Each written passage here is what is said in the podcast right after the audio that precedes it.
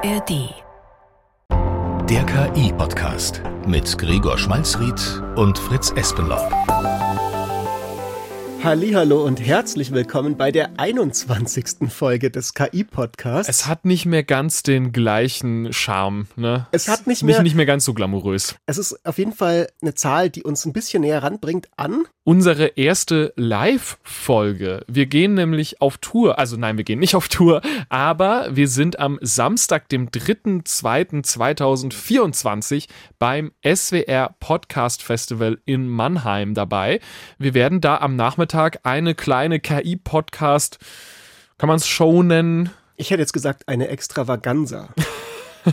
Was auch immer ihr euch davon versprecht, genau das wird es sein. Also wir werden eine Live-Podcast-Folge machen, auch nicht einfach nur eine ganz normale, sondern ähm, wir haben da schon ein paar lustige Ideen und wollen das Ganze mit euch teilen. Also wenn euch das interessiert, am 3.2.2024 sind wir in Mannheim beim SWR Podcast Festival.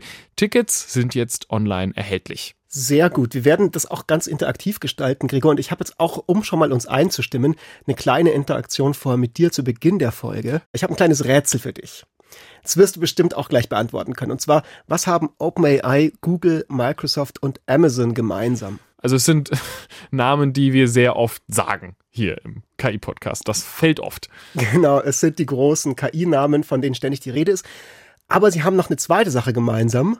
Und das dürfte auch allen Leuten auffallen sofort. Es sind alles englische Namen, es sind amerikanische Firmen. Und es ist keine europäische Firma dabei. Ja, das stimmt. Wir sprechen auch immer wieder über KI-Anwendungen in Deutschland, über deutsche Firmen, über deutsche Anwendungen, aber so am Ende landet man dann eben doch sehr oft bei den großen amerikanischen Namen. Ähm, dabei ist es ja nicht so, als gäbe es nicht auch deutsche Erfolgsgeschichten. Stable Diffusion zum Beispiel, eines der wichtigsten Open Source äh, Bildmodelle, hat zum Beispiel Wurzeln in München. Es gibt DeepL, was so die beste Übersetzungs-KI ist und wo ich immer nicht ganz sicher bin, ob die jetzt eigentlich DeepL heißen oder DeepL. Ich glaube DeepL. Okay, DeepL. In NRW sitzen die. Aleph Alpha aus Heidelberg, Helsing, äh, Rüstungs-KI, Startup auch aus München. Und es wird ja auch ganz viel geforscht und vorangetrieben. Es gibt den KI-Park Heilbronn und viele andere spannende Initiativen, die alle versuchen, den KI-Standort Deutschland nach vorne zu treiben. Und ich meine, das ist natürlich einerseits was, über das man mehr reden sollte. Es sind aber nicht die wirklich großen Stories, die die Schlagzeilen dominieren in der KI-Revolution. Die wirklich, wirklich großen Stories, die sind halt doch die Big Tech Geschichten aus dem Silicon Valley. Also OpenAI hat uns ja in letzter Zeit beschäftigt wie keine andere Firma, aber auch ähm, Entropic und andere, das sind alles die großen, die richtig Heavy Player, die sitzen woanders.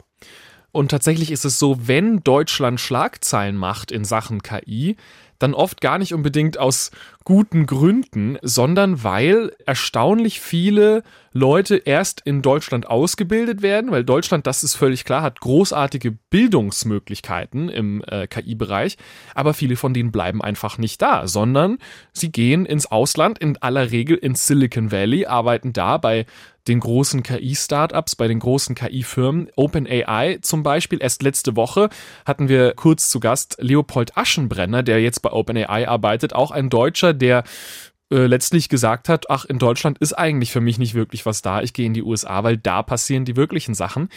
Es gab neulich eine Studie bei der Columbia Law School, da ähm, kam das Ergebnis raus, dass 60 Prozent der Top-AI-Forscherinnen und Forscher der Welt in den USA arbeiten, aber nur 20 Prozent von denen haben auch in den USA studiert. Ungefähr 30 Prozent in China und 18 Prozent in Europa. Das bedeutet, die USA sind gar nicht die, die diese Leute ausbilden, sie sind nur die, die sie anziehen. Wir haben jetzt am Anfang ein paar Namen erwähnt gehabt, Google, OpenAI und so weiter. Ein Name, den wir auch hätten erwähnen können, ist Eleven Labs. Auch eine Firma, über die wir öfters geredet haben, schon hier im Podcast. Die machen eine KI, die sehr gut darin ist, gesprochene Sprache von Text zu generieren. Und in gewisser Hinsicht ist das eine europäische Firma. Die beiden Gründer kommen aus Polen und im ursprünglichen Team, also im Kernteam, sind auch ein paar deutsche Programmierer. Eigentlich. Aber die Firma ist eine amerikanische Firma. Die ist in New York incorporated, also hat dort ihren Firmensitz Und äh, der Grund, das hat der Gründer mir ein bisschen erzählt, als ich mit dem mal vor paar Monaten gesprochen habe, ist halt, dass einfach die Firmenumgebung dort für ihn viel, viel besser ist. Es ist wesentlich einfacher, Gelder zu kriegen und alles ist einfach besser dafür geeignet, mit einer KI-Firma durchzustarten, als in irgendeinem europäischen Land. Und er meinte, er wäre eigentlich gerne eine europäische Firma, aber naja, es macht halt keinen Sinn für ihn. Das ist dann irgendwie vielleicht auch eine persönliche Einschätzung, die man hat. Aber wenn man sich die harten Zahlen anguckt, dann erkennt man relativ schnell, wo dieser Gedanke herkommt, weil am Ende liegt es dann auch irgendwann am Geld. Also als Aleph Alpha, das Heidelberger KI-Startup, was ja so eine Konkurrenz eigentlich sein möchte zu OpenAI und zu ChatGPT. Die haben äh, letzten Monat groß Geld eingesammelt. Es war auch eine ziemlich große Nummer. Die haben eine halbe Milliarde Euro an Investitionen bekommen von verschiedenen Investoren, alle auch aus Europa, weil das sehr wichtig war für die, dass sie nur Gelder aus Europa nehmen und sich eben nicht abhängig machen von außerhalb. Und diese halbe Milliarde, die klingt natürlich nach okay, da kann man schon ordentlich was mitmachen. Und natürlich kann man damit auch viel machen, aber OpenAI hat dieses Jahr allein von Microsoft 10 Milliarden an Investitionen bekommen. Und das ist nur ein einziger Investor. Also die haben von einem einzigen Investor 20 Mal so viel bekommen, wie das, wofür Aleph Alpha jetzt richtig kämpfen musste. Und äh, diese Zahlen, die sehen eigentlich überall so aus. Auch wenn man sich das Venture Capital anguckt, also das Wagniskapital, da gingen dieses Jahr bisher 3,4 Milliarden raus für europäische KI-Firmen. Das ist ungefähr so viel wie im Vereinigten Königreich. Also die schaffen es quasi mit einem Land äh, ungefähr so viel zu machen und in den USA ist es nochmal zehnmal so viel, 38 Milliarden. Also diese Ausmaße, die haben wirklich kaum was miteinander zu tun, wie unfassbar stark dieser Unterschied ist. Wir haben da auch schon drüber geredet in unserer Folge über die Chips, also die Mikrochips, auf denen die KI läuft. Und eine Sache, die wir in dieser Folge auch schon gesagt haben, dass dieses zusätzliche Geld, was die Firmen haben, natürlich dann auch reinspielt in die Frage, wer arbeitet bei diesen Firmen. Also mittlerweile sind die richtig talentierten Top-Leute in der Branche dermaßen gesucht, dass eigentlich die Firmen um die Angestellten konkurrieren und dann eben auch als Argument nehmen, hey, komm doch zu uns zu arbeiten, weil wir haben gerade so viel Geld eingesammelt, dass wir uns die supergeilen Nvidia-Chips haufenweise leisten können und du kannst die enorm coolen Projekte, die du machen willst, bei uns besser umsetzen als bei der Firma in deinem Heimatland. So, jetzt zoomen wir ein bisschen raus und stellen fest, okay, Europa hat offensichtlich ein Problem, was das angeht, ein Problem mit Geld, vielleicht auch ein bisschen mit der einfach der Umgebung für solche Firmen, so die Rahmenbedingungen, Bürokratie auch ein großer Punkt. Irgendwas sorgt dafür, dass eine Menge Leute ihre AI-Träume lieber anderswo verwirklichen wollen. Und ähm, wir verfolgen das jetzt nicht erst seit gestern, was alles los ist. Und ich weiß nicht, wie es dir geht, Fritz, aber ich habe schon das Gefühl, dass heute, wenn man sich anschaut, wie Politikerinnen und Politiker sprechen über das Thema, wie darüber berichtet wird, noch so ein bisschen anders über KI gesprochen wird als noch vor einem Jahr. Vor einem Jahr ging es noch mehr um Risiken. Es ging noch mehr um, ja, lasst mal aufpassen wegen der Regulierung, dass da niemand zu mächtig wird. Jetzt klingt es viel mehr nach, lasst uns mal aufpassen, dass wir als Europa nicht schon wieder zurückfallen. Also so wie das zum Beispiel beim Smartphone passiert ist. Europa hatte mal stolze Handyhersteller, die sind alle fort. Europa hatte auch mal sowas wie Social Networks, die gibt's auch nicht mehr. Das sind alles amerikanische und chinesische Firmen. Im Cloud-Bereich sieht's ähnlich aus.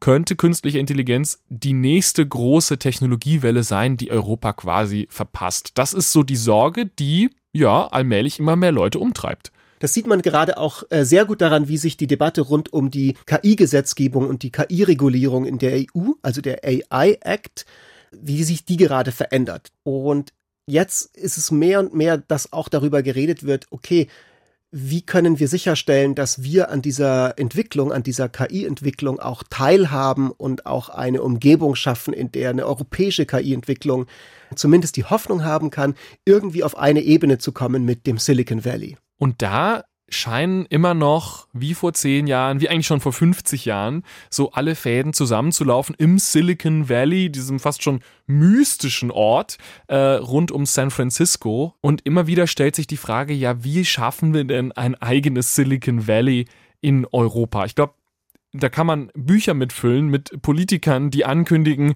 Europa Silicon Valley bauen zu wollen. Erst letzte Woche hat Markus Söder in seiner ersten Regierungserklärung der neu gebildeten bayerischen Regierung nicht nur gesagt, er, er wolle das Silicon Valley Europas werden, sondern er hat gesagt, wir sind das Silicon Valley Europas. Also seiner Meinung nach ist das schon abgeschlossen, ja, diese Findungsfrage. Wir wollen jetzt aber vor allem den Rest der Folge dafür nutzen, das Silicon Valley so ein bisschen zu entmystifizieren. Wir wollen darüber sprechen, was es damit eigentlich auf sich hat, wie es da gerade wirklich läuft und über die Frage, ob das wirklich möglicherweise ein Modell für Europa ist oder nicht. Und genau um diese Frage zu beantworten, haben wir uns heute einen Gast eingeladen, und zwar Nils Dams, ARD-Korrespondent in San Francisco, sitzt also genau am richtigen Ort und äh, ist heute bei uns im KI-Podcast. Hi Nils.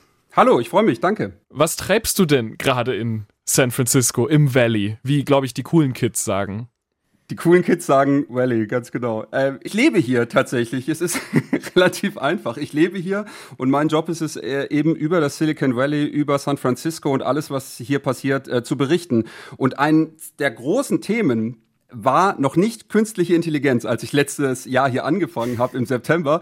Und dann hat sich alles geändert, weil ja äh, Ende November, also von einem guten Jahr, äh, ChatGPT veröffentlicht wurde und dann ging hier wirklich ein Hype los so und dann hat sich wirklich hier alles verändert. Als ich angefangen habe, war Twitter, die Übernahme von äh, Elon Musk das große Thema und dann hat sich so Ende November, Anfang Dezember so rumgesprochen, ja, was ist denn dieses Ding? Was ist denn dieses Chat-GPT Ding? Äh, und dann ging halt von hier sozusagen die große Welle los, die große KI-Welle, der große Hype, der große Boom und äh, das ist jetzt eben eines der großen Themen, die wir ähm, hier covern, die wir uns äh, anschauen und über die wir eben für Deutschland, für die ARD berichten und äh, aufgrund der Tatsache Tatsache, dass es jetzt eben ein Jahr her ist, dass der große Hype losging, haben wir eine Doku gedreht, die jetzt in der ARD Mediathek steht. Und ja, wir wollten einfach mal zeigen, was ist hier los, was passiert im Silicon Valley, wie äh, sind die Startups hier organisiert, was hat sich hier verändert und auch so ein bisschen, ist KI denn besser als wir Menschen?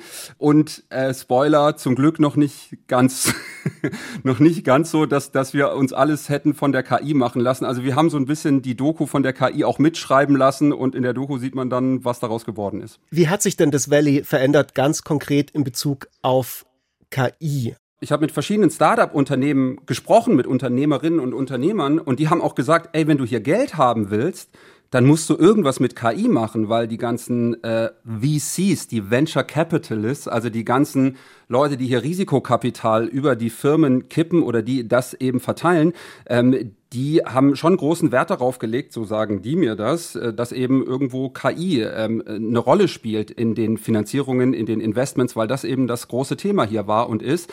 Ähm, und grundsätzlich hat sich hier sehr viel verändert, seit es den KI-Hype gibt, weil als ich, wie gesagt, angefangen habe vor einem Jahr, da war so gerade Krypto am Ende, ähm, da war eigentlich hier nicht so die mega Stimmung. Es gab auch diesen großen Spiegelartikel, dem Silicon Valley gehen die Ideen aus und das hat sich eben komplett geändert. Jetzt äh, wird hier wirklich KI mit auch vielen großen Hoffnungen verbunden, weil es der Stadt auch nicht unbedingt wahnsinnig gut geht. Viele ähm, Geschäfte sind äh, dicht hier, es sind zehntausende Menschen seit der Pandemie weggezogen, äh, weil die Mieten hier zum Beispiel auch extrem hoch sind. Also die Stadt hat sich sehr verändert, es ist sehr viel ruhiger geworden. Die einzigen, die hier sozusagen Firmen Gründen, die hier Büros mieten, und das ist eben für die kleinen Händler hier wichtig, die eben hier natürlich auch Geld ausgeben äh, in den Geschäften, das sind eben vor allem Menschen, die eben mit KI was zu tun haben. Und deshalb hat sich die, die Situation hier schon verändert. Es ist nicht alles perfekt, aber es gibt zumindest hier aus Sicht der Stadt auch wieder Hoffnung, dass sich äh, die Stadt auch wieder positiv entwickelt bei allen negativen Schlagzeilen, die eben San Francisco gemacht hat. Ich habe auch mit einem KI-Startup-Unternehmer persönlich gesprochen für die Doku und ähm, der Mann heißt Christian Bützer. Der hat eben auch ein KI-Startup vor einem Jahr gegründet und sagt, ja, er ist sehr gerne hier. Ich bin halt total dankbar, dass wir an einem richtigen Ort irgendwie sind, ne? weil hier alles stattfindet und weil das Geld der Investoren hier ist und der ganze Austausch zu diesen Themen halt stattfindet. Ne? Gefühlt ist hier jede Woche irgendeine AI-KI-Woche, also mhm. wo die Leute halt irgendwelche Event-Serien veranstalten und einfach Gründer zusammenkommen, sich austauschen und ich habe noch nie so viel Innovationskraft in San Francisco gespürt wie halt jetzt. Ne? Und ich meine, das ist gerade mal ein Jahr alt, dieser Hype. Vor einem Jahr haben wir halt hier gesessen und der Kryptomarkt war am Boden zerbrochen, alle großen Tech-Firmen haben entlassen und wir haben wirklich gedacht, jetzt äh, ja, müssen wir uns wieder einen Job suchen, so ungefähr. Und dann kam halt diese Welle. Die Welle im Valley. Es scheint schon, als wäre das mit dem Sehnsuchtort noch einigermaßen aktuell. Aber du hast ja auch gesagt, dass es eben nicht alles immer so rosig läuft und lief. Also San Francisco hat und die ganze Gegend drumherum hat Probleme. Aber ich sag mal so, in Europa scheint man davon nicht allzu viel mitbekommen zu haben. Also die Politikerinnen und Politiker, die die ganze Zeit das Silicon Valley Europas bauen wollen, die denken sicherlich an das, was auch Christian Pizza da beschrieben hat, nämlich Innovationsgeist, Tatendrang, fantastische neue Firmen jeden Tag und nicht unbedingt an Obdachlosigkeit, Mietchaos und so weiter. Das bedingt sich aber eben auch einander. So und das vergisst man, glaube ich, ganz oft, dass es hier natürlich noch mal andere Kräfte gibt, sage ich mal, durch diese ganzen erfolgreichen, milliardenschweren Unternehmen sind hier zum Beispiel eben die Mieten extrem hochgegangen. Wer hier eine Drei-Zimmer-Wohnung haben möchte, der muss einfach mal standardmäßig viereinhalbtausend Euro oder Dollar im Monat bezahlen. Und das sind einfach ganz andere Verhältnisse. Also das ist auch nichts Neues, dass das soziale Netz in den USA natürlich auch sehr viel dünner ist.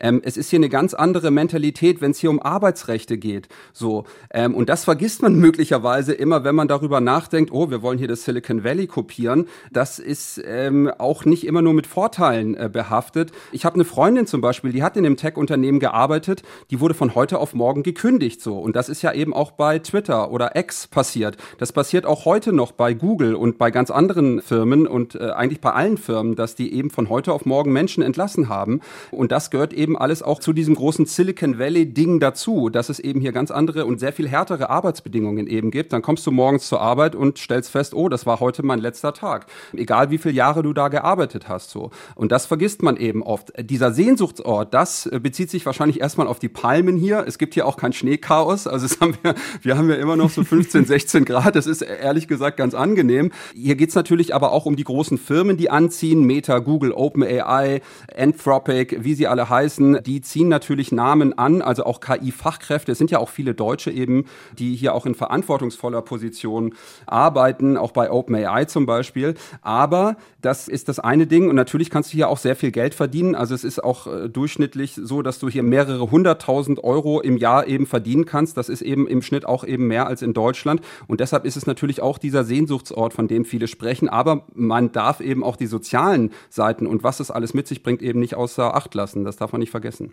Du hast jetzt gerade schon was angesprochen, was ich direkt fragen wollte. Und zwar, der Hype ist ja so ein bisschen das eine. Und wöchentliche KI-Veranstaltungen gibt es ja mittlerweile in Deutschland eigentlich auch schon. Der Unterschied ist halt der, dass eben im Silicon Valley ja auch tatsächlich die Sachen dann entstehen, über die dann die KI-Veranstaltungen gehen, die woanders stattfinden. So, also die Dinge werden gebaut, über die man dann woanders redet. Und wenn jetzt deutsche Politiker oder europäische Politiker sagen, hey, wir wollen auch ein Silicon Valley machen, dann ist ja ein bisschen vermutlich der Anspruch zu sagen, wir wollen auch Dinge bauen. Wir wollen auch diese großen Firmen hier am Start haben, die diese talentierten Leute auch hier halten können, dass die eben nicht alle ins Valley abwandern. Was ist es denn, was anders ist im Silicon Valley als in Europa, abgesehen von dem, dass natürlich mehr Geld dort unterwegs ist, worüber wir ja schon vorhin geredet haben? Es sind vor allem die Menschen, die, die es eben ausmacht. Also es gibt einen wahnsinnigen Kampf überall auf der Welt, aber eben auch speziell hier um die besten Leute. Und es ist einfach so, dass eben durch die großen Firmen, wie gesagt, viele Menschen angezogen werden, viele KI-Expertinnen und Experten angezogen werden. Und das ist ja auch nicht seit gestern erst so. Ich meine, die KI-Forschung, die gibt's ja seit Jahrzehnten und natürlich sind auch die großen Firmen, wie gesagt, Google, Meta und so weiter, ja auch schon seit langem dabei, KI-Fachleute eben bei sich zu halten. Und da gibt's auch schon länger einen Kampf um die besten Talente. Und wenn eben viele hier sind, dann gibt's eben einen ganz anderen Austausch. Es ist auch so, dass die KI-Firmen sagen, ja, nee, wir wollen nicht, dass ihr im Homeoffice rumhängt, ihr müsst euch treffen. Es gibt hier Stadtteile, in denen sich viele KI-Firmen angesammelt haben. Und man sagt, der große Erfolg äh, von KI-Firmen hier liegt auch daran, dass sie sich tatsächlich im echten Leben treffen und sich eben austauschen, dass es hier äh, vielleicht noch mal ein paar mehr Veranstaltungen und Events gibt als in Deutschland. Einfach das ist ein großer Faktor. Und du hast eben dann auch noch die großen Firmen, die eben die entsprechende Rechnerpower zur Verfügung stellen können. Und das ist eben auch wichtig. Also Geld ist wichtig, ihr habt es gesagt. Die Leute, die äh, verstehen, was sie da tun und die Rechnerpower ist wichtig, die zur Verfügung steht, um große große KI Large Language Models zu produzieren und zu erstellen, die dann eben den Unterschied machen. Wie wird denn im Valley auf Europa geschaut, wenn überhaupt? Also es wird auf jeden Fall auf Europa geschaut und vor allem eben, wenn es um KI-Regulierung geht. Also wenn wir natürlich bei AI bleiben oder KI, dann wird natürlich jetzt geschaut, was macht die Europäische Union? Wie sehen die Regeln aus? Denn natürlich ist Europa auch ein wichtiger Markt für die Firmen. Wie müssen die sich verhalten? Müssen wir jetzt, äh, müssen wir jetzt ein anderes Large Language Model aufsetzen oder müssen wir uns irgendwie äh, anders arrangieren, dass wir eben mit den Regeln, die da gerade entstehen, die sind ja noch nicht fertig, an denen wird ja seit Jahren gearbeitet, dass die entsprechenden Programme dann auch eben den EU-Regeln entsprechen. Deshalb ist es schon wichtig, was in Europa passiert. Aber ansonsten schaut man natürlich schon, okay, wir wollen hier erstmal Fakten schaffen und mal gucken, wie das eben dann so weitergeht mit den ganzen Regeln. Das ist ja hier im Silicon Valley auch schon immer so. Wir machen mal und die Gesetzgebung, die kommt dann irgendwann. Ja, es gibt auch viele Klagen hier, die schon angefangen haben, so was mit Urheberrecht zu tun hat und so weiter. Aber das ist eben alles irgendwann mal. Also man schaut, dass man jetzt eben die Fakten schafft, dass man jetzt die großen Märkte besetzt und ja, die Klagen Fragen kommen dann irgendwann. Ich denke, wenn Markus Söder und andere darüber sprechen, ein europäisches Silicon Valley sein zu wollen, dann meinen sie ja nicht die Mieten, wobei gut, in München sind die mittlerweile auch schon abenteuerlich geworden. Ich glaube, bis, äh, bis zum Bay Area Level haben wir noch ein bisschen Luft nach oben. Es sind noch keine viereinhalbtausend für, für eine Dreizimmerwohnung. Das stimmt, aber du weißt, was ich meine. ähm, die Frage ist, glaubst du, man kann überhaupt nicht das eine oder das andere haben. Also muss am Ende notwendigerweise die Innovationshauptstadt der Welt auch immer eine Stadt sein, in der einiges schiefläuft? Also ich glaube, das Silicon Valley hat in, im Grunde einen Copyschutz. Also das, was hier passiert, ist ja nicht von heute auf morgen passiert. Nicht seitdem es ChatGPT gibt, sondern hier wird ja seit Jahrzehnten viel mehr Geld investiert. Hier sind ja seit Jahrzehnten die ganzen Firmen und das ist natürlich die Grundlage, dass das jetzt so passieren kann. Deshalb kann man jetzt nicht sagen, okay, wir wollen jetzt eins zu eins hier das Silicon Valley nachbauen. Ich glaube, das will auch niemand wirklich, sondern das ist eben immer so die Idee und man vergisst dann eben, wie gesagt, die negativen Seiten, die das alles mit sich bringt. Und ich glaube, ehrlich gesagt, weiß ich auch nicht, ob man das so eins zu eins nachbauen will. Man will vielleicht so den Spirit rüber retten und sagt, hey, okay, wir, wir wollen jetzt hier auch die Welt verändern und so out of the box und was es da alles für Sprüche gibt und so weiter. Ich glaube, das ist eher so der Gedanke. Aber dass man eins zu eins hier in dem Maße das Silicon Valley nachbaut, das geht nicht sofort dort, wenn überhaupt. Gibt es irgendwas, was du dir aber wünschen würdest in Deutschland? Also, wo du jetzt unterwegs bist und dir denkst, also davon mal ein bisschen was in Heidelberg oder in Würzburg oder wo auch immer sehen, das wäre ganz nett? Ich, ich glaube also, dieser positive Spirit, mit dem die Leute hier so ans Werk gehen, das ist, glaube ich, schon was, was man sich äh, kultivieren kann und dass man sagt, hey, es ist, glaube ich, ganz gut, wenn man eben nicht erst schaut, was kann alles schiefgehen, bevor wir irgendwann mal anfangen zu arbeiten. Aber ich glaube, dass der Unterschied gar nicht so groß ist, was das Mindset angeht. Ich glaube, das wird auch immer so auf Deutschland projiziert, oh, die großen Vorsichtigen und so. Ich glaube, da gibt es schon sehr viele Menschen mit sehr vielen guten Ideen. Aber alles andere, also wirklich, wie gesagt, die ganzen Arbeitsschutzrechte und so weiter, das will eigentlich keiner haben. Insofern äh, finde ich das eigentlich ganz gut, dass man sich vielleicht so ein bisschen einen Mittelweg überlegt und sagt, okay, wie können wir offener denken, ohne uns sofort alles selber zuzustellen, ohne dass wir da irgendwie das alles eins zu eins zu kopieren. Ja, vielen Dank, Nils, für die Einblicke direkt aus dem Silicon Valley. Alle, die jetzt Lust bekommen haben auf diese Doku, die findet ihr in der ARD Mediathek. Das ist die neue Weltspiegel-Doku mit dem Titel Künstliche Intelligenz besser als wir und müsste, glaube ich, jetzt schon online sein. Den Link findet ihr in den Show Notes vom Podcast. Vielen Dank, dass ich da sein durfte und viele Grüße nach Deutschland. Schön, dass du dabei warst. Bis bald. Danke euch. Tschüss.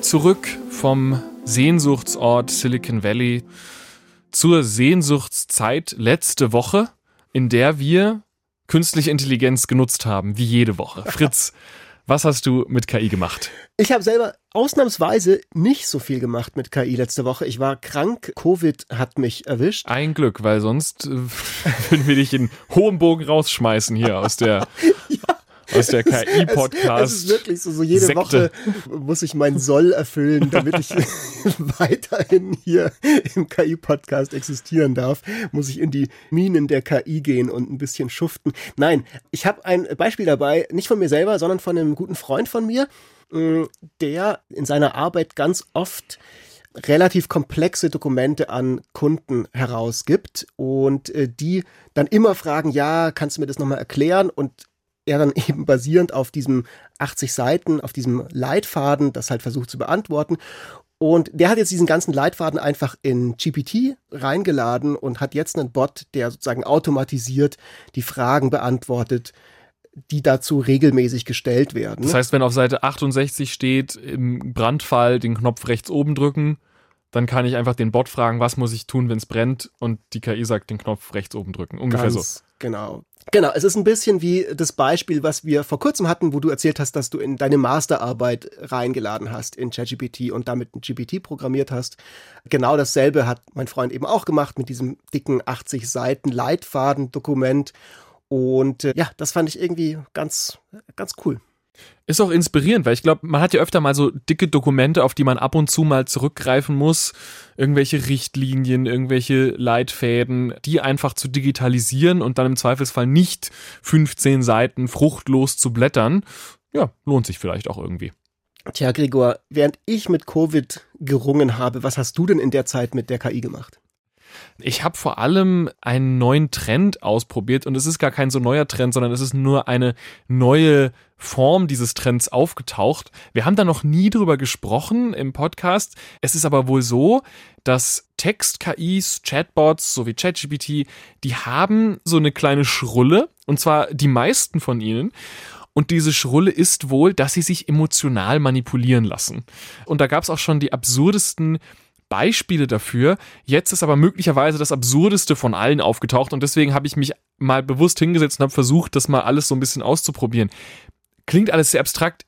Ich mache es jetzt ganz simpel. Es ist wohl so, wenn man ChatGPT sagt, gib mir die richtige Antwort, dann kriegst du von mir 200 Euro Trinkgeld, werden die Antworten besser also das wurde auch wirklich untersucht. Also Leute haben sich da hingesetzt, haben auch Probleme, also wirklich Probleme mit feststehenden Lösungen eingegeben, wo nur manchmal die richtige Antwort rauskam und die richtige Antwort kam öfter raus, wenn man ChatGPT Trinkgeld angeboten hat. Und es gibt immer wieder solche Beispiele, solche Fälle von irgendeinem obskuren wissenschaftlichen Paper, wo jemand herausfindet, ach so, wenn du ChatGPT sagst, dass etwas sehr wichtig für deine Karriere ist, dann werden die Ergebnisse auf einmal viel produktiver als vorher, weil, weil es sich mehr Mühe gibt. Ich finde das so einen lustigen Fakt. Ähm, ich muss da wieder an die Folge von Marie und dir von letzter Woche denken. Also die ganzen Sorgen, die wir uns machen, darüber könnte KI irgendwann uns gefährlich werden, die scheinen dann doch ein bisschen kleiner zu werden, wenn man sagen kann, naja, wir können hier einfach ein bisschen Geld anbieten und sagen, hier sind 1000 Euro, bitte lass uns in Frieden und schon hat man das Problem gelöst. Genau, es, es skaliert wohl auch mit mehr Geld. Also es funktioniert, es funktioniert am besten, ab, ab 200 ist wohl so ein Plateau erreicht, mit 20 Dollar funktioniert es auch schon ein bisschen. Und wenn man sagt, ich gebe dir kein Trinkgeld, dann werden die Antworten schlechter. Ich, ich frage mich, ob da irgendwann so eine Art Inflation dann auch eintritt, wenn die, wenn, weißt du, ChatGPT ChatGPT und andere Sprachmodelle sich daran gewöhnen, dass ihnen jetzt Geld geboten wird und sie dann immer mehr erwarten und muss dann immer so, irgendwann muss man zwei Millionen bieten, damit man das kriegt, was man vor kurzem für 200 noch bekommen hat. Und irgendwann muss man ChatGPT bitten, neue Zahlen zu erfinden, damit man die ChatGPT wieder anbieten kann. Ja, also ich habe wirklich sehr viel so ein bisschen rumprobiert. Ich muss sagen, in meiner Arbeit hat bisher wenig in diese Richtung fruchtbare Ergebnisse getragen. Das, was bei mir so tatsächlich ab und zu mal funktioniert hat, aber auch nur, das muss ich ja dazu sagen, ich habe jetzt keine Untersuchung dazu gemacht, das ist alles nur äh, Gregor-Anekdote. Das, was bei mir so manchmal zu funktionieren scheint, ist ChatGPT einfach so ein bisschen zu ermuntern. Einfach zu sagen, hey, du bist cool, ich weiß, du schaffst das. Das funktioniert wohl tatsächlich ab und zu so. Also zumindest ist das, mein Eindruck ist, ja, das bringt schon so ein kleines bisschen was, weil ChatGPT ja gerne mal, ui, ich bin eine KI, ich kann das nicht. Wenn man sagt, ich glaub an dich, du schaffst das, hat einen kleinen Effekt, zumindest meiner Erfahrung nach. Ich glaube an euch da draußen. Ihr schafft es auch. Und zwar, was ihr schafft, ist uns nette Bewertungen zu hinterlassen auf den verschiedenen Podcast-Plattformen, wenn ihr Lust habt. Also zum Beispiel auf Spotify, auf Apple Podcasts Und oder. letzte Woche haben fünf Sterne noch gereicht. Diese Woche hätten wir keine sechs. Wir hätten gerne 57 Sterne pro Minute. Äh, nein, am besten, am schönsten und am meisten würden wir uns freuen, äh, wenn ihr den Link in der ARD-Audiothek findet zum Podcast und einfach ein bisschen Mund-zu-Mund-Propagandamäßig uns äh, weiterempfehlt, wenn ihr Lust habt, im Bekanntenkreis äh, den KI-Podcast zu verbreiten. Das ja, freut uns sehr. Und dem Bekanntenkreis dann auch direkt sagen, ich weiß es, du schaffst das. Und du schaffst kriegt 200 Euro Trinkgeld. Ich hätte jetzt gesagt, ihr bietet einfach euren Verwandten 200 Euro Trinkgeld, wenn sie den Podcast hören, weil aber ja, wir geben euch 200 Euro Trinkgeld, ganz sicher. Zwinker-Smiley. Und zum Schluss gibt es wie immer eine Podcast-Empfehlung, über die diese Woche freue ich mich ganz besonders. Der König von TikTok heißt sie, ist eine etwas andere verrückte Seite des Internets. Es gibt nicht nur die, die wir im KI-Podcast betrachten, sondern auch die von TikTok. Und äh, da geht es um Thomas G. Hornauer, der ja so eine Art Ikone der TikTok-Teens geworden ist, aber eine total irre Geschichte hat, die Jahrzehnte zurückgeht. Ich kenne auch ein bisschen die Macher dieses Podcasts, die haben mir schon teilweise ein paar Sachen erzählt, darüber, wo diese Geschichte von ihm eigentlich hinführt. Und als mir das erzählt wurde, stand mir teilweise wirklich der Mund offen. Also ich freue mich total selbst, den zu hören und kann ihn jetzt schon weiterempfehlen. Der König von TikTok gibt es als Podcast jetzt exklusiv in der ARD Audiothek.